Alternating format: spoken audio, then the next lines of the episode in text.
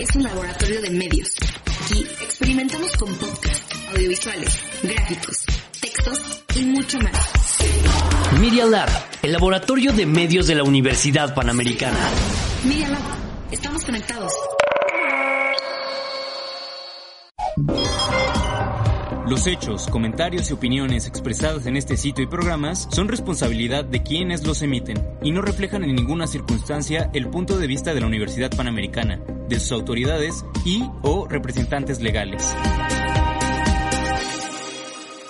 Escuchas Media Lab, el laboratorio de medios de la Universidad Panamericana. Nos encanta contar historias y llevamos 20 años contando historias contigo. Esto es Una charla con los 20. ¡Comenzamos!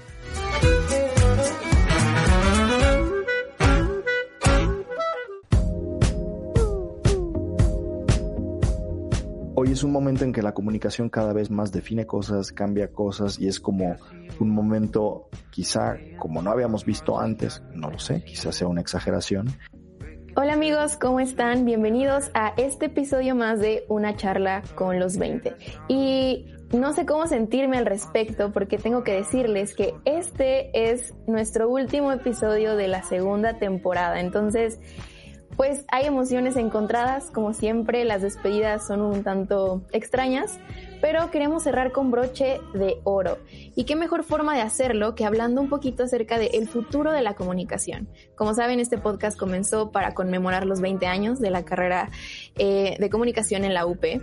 Pero pues este no es el final. Hay mucho por delante, hay mucho que nos espera y justo hoy queremos platicar de eso. Eh, la comunicación ha cambiado muchísimo en, el, último, en el último semestre. Eh, yo diría, y, en esto creo que podríamos estar de acuerdo, que los cambios más profundos en las interacciones humanas y por tanto en, en la comunicación, como esa interrelación de seres humanos, tiene que ver con el momento histórico que estamos viviendo y la, emergencia sanitaria y la pandemia. Hola, ¿qué tal? Soy Mariano Navarro, el director de la Escuela de Comunicación de la UP Campus México y pues es un gusto, un privilegio, un honor estar en este último eh, podcast de, de, estas dos temporadas de una charla con los 20 para platicar de lo que, del futuro de la comunicación y lo que vaya saliendo. Hay, hay muchos cambios que ahorita en, alcanzamos a ver en cierto nivel superficial, me parece, pero que durante los próximos años vamos a estar eh, todavía explorando las consecuencias y el impacto profundo de muchas transformaciones. Por ejemplo, ha cambiado mucho la manera en la que nos informamos. El consumo de medios se ha disparado. Ha, ha habido un, un, reportes muy consistentes eh, mostrando que el consumo de medios, aunque se ha incrementado en prácticamente toda la población, se ha incrementado de manera muy diversa dependiendo de la generación a la que pertenezca algún, alguna persona.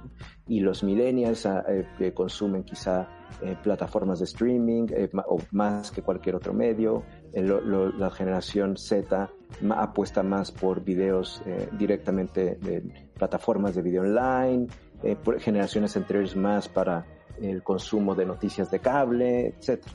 Eh, eh, se ha aumentado mucho el consumo, pero es muy diverso. Cosas, o sea, el mismo modo en que vamos teniendo hoy las clases, las reuniones, el hecho de que sea a través de, de teletrabajo, ¿no? Y de y de medios que antes no nos hubieran permitido, que son tecnológicos, pero tienen que ver con comunicación y tienen sus propios códigos, tienen sus propios malentendidos y la misma fuerza que van cobrando las empresas que tienen que ver con comunicación. Hola, soy Juan Carlos Carrillo, soy el director de la licenciatura en comunicación, que eso siempre nos, nos genera cierta confusión y se entiende, ¿no? O sea, porque por la el, parecido el nombre en los cargos, ¿no? Mariano es el director de la escuela de comunicación, e, es, es mi jefe, digámoslo así. Yo soy el director de la carrera, yo atiendo directamente pues todo el tema de alumnos, el programa como tal, eh, promoción, etcétera, ¿no? Y ah, me piden un dato random, eh, pues un dato random mío pues no sé qué tan random sea, pero me gustan mucho las películas de Wes Anderson. Quizás sea mi director favorito. Quizá no lo digo mucho porque en ciertos círculos más académicos, quién sabe cómo quede, pero desde luego eh, lo disfruto mucho. Que una empresa privada de comunicación como es Twitter, una red social, pueda decir, pues el presidente de Estados Unidos ya no tiene voz, adiós, ¿no? O sea, aquí en, eh, en mi plataforma, pero que eso define muchas cosas, no me voy a meter si, si, si está bien, si no está mal. Sí, creo que el dato en sí es muy fuerte, ¿no? Y, nos dice mucho el papel que tienen las redes sociales en nuestro día a día, en la vida diaria, en cómo eh, va configurando la cultura. Creo que es evidente que, que ya cambió y que es fundamental y que va a ser todavía más, más cambiante. Pero yo lo que, lo que me parece que se, que se, que podemos ya comprobar o que hemos ido comprobando y creo que es una, una lógica eh, que se va a seguir verificando es que el surgimiento de nuevos medios no necesariamente implica la desaparición de medios anteriores. Y esto también lo hemos visto a lo largo de la historia, de, a lo largo del siglo XX, como distintos medios el que suponen un avance tecnológico, una nueva potencia en la transmisión de contenidos, en la capacidad de llegar a públicos quizá mayores, no necesariamente hacen que medios eh, con menos potencialidades o con medios eh, con menor alcance desaparezcan. Pero sí se da algo que dentro de las teorías de, de, los efectos de los medios de comunicación pues, se conoce como el desplazamiento funcional de los medios. Y esto lo, que, lo que supone es que los medios en lugar de desaparecer, eh, ven transformadas o ven desplazadas sus funciones. Que la universidad justo no es un, no es solo un lugar de, de, de preparación de temas digamos, de utilizar herramientas o de hacer cosas, ¿no? A veces tenemos un poco ese chip, ¿no? Y, y, es lógico que mucha gente entre así a la universidad, ¿no? A ver, enséñeme una serie de cosas que el día de mañana voy a hacer para ganar dinero con eso y vivir, ¿no? Y, y efectivamente, pero también es, es dar una formación completa y desde la cabeza, ¿no? Es, que no es lo mismo utilizar herramientas de comunicación que ser un comunicador profesional. Y en un ámbito tan cambiante como es la comunicación, obviamente no sería, creo que no sería bueno y sería bastante pretencioso querer preparar a alguien diciendo, mira, yo te voy a enseñar todo lo que necesitas saber para tu carrera de comunicación. Para nada. De hecho, eh, también ese es otro como eslogan que yo a veces utilizo, el decirles, los modos en que tú vas a comunicar cuando salgas de la carrera todavía no se han inventado. O sea, ¿quién nos iba a decir hace unos pocos años o quizá meses, ¿no? Que TikTok iba a ser, ¿no? El, nuevo hit, que no sé cuándo, o quién nos iba a decir que eh, las redes sociales iban a evolucionar hacia ese modelo, no tanto de conectar gente, ¿no? Sino de aprovechar los datos que tienen de las personas para facilitar la publicidad, en fin, muchas problemáticas que vemos ahora son parte de la evolución. Por tanto, la idea me parece que son asegurar dos cosas. Por un lado, sí conocer las herramientas, conocer las cosas por donde que se van a utilizar lo mejor posible y estar a la última, pero también sin olvidar y quizá poniendo más énfasis en decir, a ver, formar el espíritu crítico. O sea, creo que los seres humanos llevamos en esta tierra eh, ya, ya unos cuantos ayeres, las, pero las condiciones de vida social han cambiado mucho a lo largo de la historia de la humanidad. Me parece que la, la, enseñanza en comunicación, la, forma, la formación en comunicación, tendría que servir sobre todo para que las personas eh, pudiéramos hacer sentido de un mundo que es muy diferente al que, al que habitábamos hace algunos años. Y, y, por ejemplo, y hace, en este caso de cambios tan profundos y tan presentes hace algunos meses quizá, pero hace también 30 años, antes de, antes de Internet, antes de la llegada de la televisión, antes de la llegada de la radio, etcétera, antes de la revolución industrial, etcétera. Eh, los seres humanos somos tanto producto de nuestro entorno como moldeadores de nuestro entorno. Eh, pero, pero no tenemos la capacidad completa de moldear nuestro entorno, porque también a su vez somos producidos por él. Hay, hay un libro de Humberto Eco a mí me parece bien sugerente y que seguro ubican bien los que nos están escuchando, desde luego al menos quien, quien estudia comunicación, que se llama Apocalípticos e Integrados. ¿no? Es un conjunto de ensayos y diciendo ya hay como dos grandes eh, modos de ver esto. ¿no? O sea, eh, el apocalíptico. Entonces uno puede pensar un poco en esa línea, ¿no? Decir, oye, pues las grandes corporaciones eh, de comunicación van a tener un poder inconmensurable, ¿no? O las redes sociales nos van a vaciar completamente, ¿no? Estamos en un mundo casi como el de un mundo feliz, ¿no? De Aldous Huxley, en el cual, pues nuestros cerebros están eh, eh, drogados por el soma, ¿no? De estar en, un entretenimiento continuo sin poder reflexionar, etcétera. Esa es una opción que no es la que a mí me gusta, ¿no? La opción apocalíptica. Yo pienso más en la otra línea de, que propone Humberto Eco, ¿no? La de la integración, ¿no? O podemos integrar esto a nuestra realidad. Podemos decir, oye, en Twitter todo el mundo entra a pelearse. O decir, es que hay contenido muy valioso si sabes a quién seguir, si sabes qué encontrar, si o puedes aportar tú a esa conversación de un modo positivo. Entonces, eh, desde luego, Internet nos ha dado unas posibilidades enormes y creo que como niños chiquitos con un juguete nuevo lo hemos usado en muchas cosas mal, ¿no? Es decir, eh, pues no hemos puesto límites, ¿no? No hemos puesto como incluso barreras propias, ¿no? Oye, pues todo lo que se puede, se, pues adelante, ¿no? Se vale y entonces mucha gente y, no se ha regulado nada. El derecho pues llega muy tarde a todas estas cosas, entonces cuando llegas pues ya hay fake news o hay deep fakes o hay lo que quieras y llegas muy tarde. Pues veo que hay como un aprendizaje y una autoconciencia y creo que podemos ir hacia una síntesis, es decir, que tenemos la herramienta, que cada vez son mejores y cada vez más rápidas, y ahí viene el 5G, ¿no? Y esto va, tecnológicamente va avanzando a toda velocidad, pero tenemos también el criterio, Y eso es, de nuevo, lo que los comunicadores profesionales tenemos que incidir ahí, ¿no? Decir, oye, si nosotros nos toca pensar sobre la comunicación,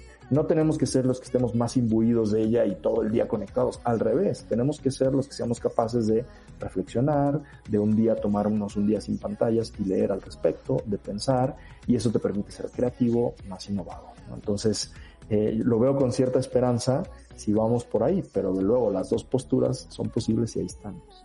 Eh, por ejemplo, ¿no? La, el surgimiento de la televisión no hizo desaparecer la radio, aunque en la década de los 50, cuando muchas personas hablaban de que eh, la televisión eh, iba, a iba podría de llevar a desaparecer la radio, pues sabemos que no, no es así. La radio, por ejemplo, se sigue consumiendo en, en, de manera masiva, eh, porque también hay ciertos contextos de consumo que, lo, que así lo posibilitan. Por ejemplo, estar en un coche, ¿no? Como que es donde es no solo más difícil, sino mucho más insensato estar viendo la televisión al mismo tiempo que uno va manejando. El, y con los medios digitales y los medios analógicos eh, puede ocurrir, y en algunos casos ocurrirá, o ya ha ocurrido algunas cuestiones como esas, ¿no? Que, que el, eh, hay ciertos medios tradicionales, como puede ser la televisión, como puede ser incluso la, prensa y el, la prensa eh, impresa, digamos, que es propiamente la única prensa que existe, ¿no? El, si, si que desplaza sus funciones, por supuesto, se vuelven mercados muy distintos, más reducidos a, al que tenían anteriormente cuando llegaban a una parte más amplia de la población pero se transforman. Los medios son un ecosistema vivo y en ese sentido la llegada de un nuevo, eh, de, un nuevo agente, de un nuevo medio, altera ese ecosistema, pero habitualmente, dado ese dinamismo interno de, de ese ecosistema mediático que está continuamente en evolución y en cambio, los medios pueden perder audiencia, por ejemplo, pero no desaparecen completamente, sino que van de alguna manera eh, viendo cómo sus funciones eh, se, atañen o se refieren quizá a sectores más pequeños de la población, más especializados. Porque en realidad estamos formando ya hoy a los futuros comunicólogos, ¿no? naturalmente, a los comunicadores profesionales, pero después vendrán, vendrán más. Y a mí una cosa que me, que me ilusiona, por un lado, es ver todas las posibilidades que tienen en sus manos. Poder hacer un podcast con tu celular, el poder hacer eh, productos de comunicación cada vez de modo más accesible. Entonces creo que esas posibilidades eh, pues van además multiplicando eh, pues a veces los, los sentidos, es decir, los sentidos de un mensaje, digamos, ¿no? O a veces por los contextos que hay, se va sumando, se va, se va poniendo la cosa compleja y, yo, por ejemplo, ya hoy aprendo mucho de mis alumnos en ese sentido, ¿no? Y se los digo, la verdad, o sea, les digo esto, las clases, al menos en comunicación, no, no son que llega un profesor que sabe mucho más y ustedes apunten todo y me lo dicen al final del curso, sino es quizá ustedes están en contacto con muchas realidades de la comunicación que yo no, por, eh, sí por generación, pero también por quizá por perfil, ¿no? O porque son tantas que simplemente no podemos todos ver todas las series, ver todos los contenidos, estar en todas las redes sociales. Entonces, una vez que uno suscita la reflexión y que eh, el proceso en el que el alumno va entendiendo por dónde va eso y que va aportando, ah, pues entonces yo vi esto el otro día, entonces en esta herramienta sería así. Entonces, eso me ilusiona mucho, ¿no? Al ver que nuevas generaciones van teniendo más posibilidades y van aprendiendo nuevas cosas y que las van a llevar a, cosas que yo el día de mañana estoy seguro que muy seguramente no entenderé, ¿no? O no, o no me parecerá quizá tan, tan atractivo como a ellos. Entonces, eso por un lado, y por otro, el que, y concretamente pensando, ¿no? En, estamos en la Escuela de Comunicación de la Universidad Panamericana, en que sí tenemos esa visión de, de influir para bien, O sea, a mí me ilusiona que los comunicólogos que salgan de, de aquí que sí tengan esa idea de decir, mira, pues voy, tengo que ser un experto en lo mío, sí, pero para mejorar, para contribuir, para contribuir al diálogo, para contribuir al consenso en todos los ámbitos de la comunicación, que hoy vemos que es tan necesario, ¿no? Por supuesto en la comunicación política, pero también en la calidad de los contenidos, en general. Entonces, a mí me ilusiona eso, ¿no? Que independientemente de, de cómo vaya la cosa, que ellos lo estén utilizando como una fuerza para el bien, aunque suene cliché, pues a mí eso me, me ilusiona mucho y, y, pues a eso me dedico. Ojalá, ojalá sí eh, vea algo de eso. Pero creo, creo que, y, y, es bien interesante porque estamos grabando esta conversación o teniendo esta conversación eh, en un inicio de semestre. Entonces, un inicio de semestre para mí y seguramente para muchos de mis colegas, eh, profesores me refiero sobre todo, tiene, tiene un, un, sabor muy, muy interesante porque es cuando uno empieza a conocer a las personas con las que vas a estar compartiendo un tiempo en un aula. Y yo, por ejemplo, en mis, en mis eh, pocas clases que he tenido hasta este momento, ya he constatado que tengo eh, delante gente que es muy talentosa. Y, y, para mí de verdad es, es ilusionante decir, hay gente aquí muy talentosa, hay gente inteligente, elocuente, eh, apasionada de ciertos asuntos, eh, y, la verdad es que es, un, es un, gusto, o sea, eh, conocer, el, encontrarse con personas así, porque uno aprende mucho realmente, aprende mucho del talento, de la ilusión, de las ganas, de, tener pasión por buscar un proyecto que quizá cuando uno es joven todavía no lo tiene completamente claro, pero le va dando forma a, a lo largo de los años de la universidad. Y a mí también me, el, eso, el, talento es algo que a mí me, me, me, ilusiona mucho y me siento profundamente afortunado de, de, estar en una escuela como es la de la UP, donde me parece que el nivel de talento es, es, es llamativo. O sea, en todas las generaciones hay gente muy talentosa. Al, por ejemplo, yo muchas veces a mis alumnos también les digo, el, ayer en concreto, se lo estaba diciendo una, después de que terminé una clase, me quedé hablando con una alumna y que me preguntaba algunas cosas, decía, oye, yo te digo esto, pero una cosa que te recomiendo es aprende de tus compañeros. Tienes compañeros muy talentosos, escúchales, escúchales, apréndeles. No, no, no todo, no, eh, hay personalidades muy distintas, no todo se, se, ajusta al tipo de comunicador que uno podría ser o las cualidades que uno tiene.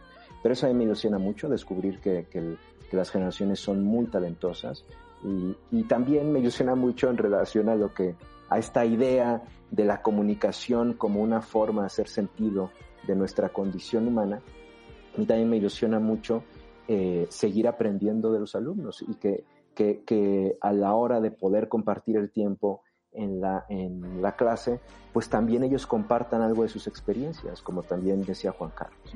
O sea, yo, yo conozco muchas cosas de, eh, de, muchas cosas en general, ideas, visiones distintas que yo no tenía, eh, y, y, quizá asuntos más apegados a ciertos usos que tienen ciertas generaciones o ciertas plataformas o ciertas preferencias que pueden tener por ciertos contenidos en particular gracias a los estudiantes, porque me parece que es gran parte de lo que uno, eh, la, las satisfacciones que uno puede tener, conocer, eh, bueno, la, la, y tener gratitud de que la gente quiera compartir ese tipo de experiencias, y me refiero a los estudiantes. Y por supuesto también, o sea, yo, yo veo con mucha ilusión eh, que ese talento y esa disposición y generosidad a compartir las experiencias sí eh, se ve transformada a lo largo del tiempo que la gente pasa en la universidad. Independientemente de la expectativa con la que uno pueda llegar, eh, en, en la mayoría de los casos, y no es que en todos, y habrá un caso en el que no, seguramente, pero hay una transformación y hay un crecimiento. Y creo que, y creo que eso es lo, lo ese tipo de, de digamos, de, metanoias, por usar un término griego, es una de las mejores cosas que, que, que, los seres humanos podemos experimentar en nuestra vida y ojalá la experimentemos continuamente. Y ser parte de, de ese proceso de crecimiento y transformación eh, es, es, una, es una bendición realmente. Hablando de comunicación, queda mucho futuro por delante. Algunas cosas cambiarán, otras no. Pero si algo va a permanecer es la esencia tan característica de la comunicación. Llevamos 20 años como escuela, pero nos esperan muchos, muchos más. Yo soy Samia y esto fue una charla con los 20. Las cosas buenas también terminan, pero no para siempre. Esto fue una charla con los 20.